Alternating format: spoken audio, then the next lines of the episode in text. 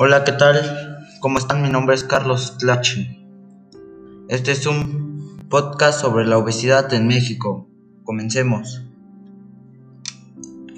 La obesidad en México está considerada actualmente como un grave problema de salud, ya que 7 de cada 10 personas adultas viven en problemas de exceso de peso, así mismo uno de cada 3 niños y adolescentes tienen sobrepeso o obesidad sin embargo, a partir de los 20 años, esta prevalecencia se duplica. Un niño obeso tiene 50% de probabilidades de seguir siendo en la adultez, incluso si se le detecta en edad escolar. Bien, eso es todo. Ahora vamos a hacer una conclusión.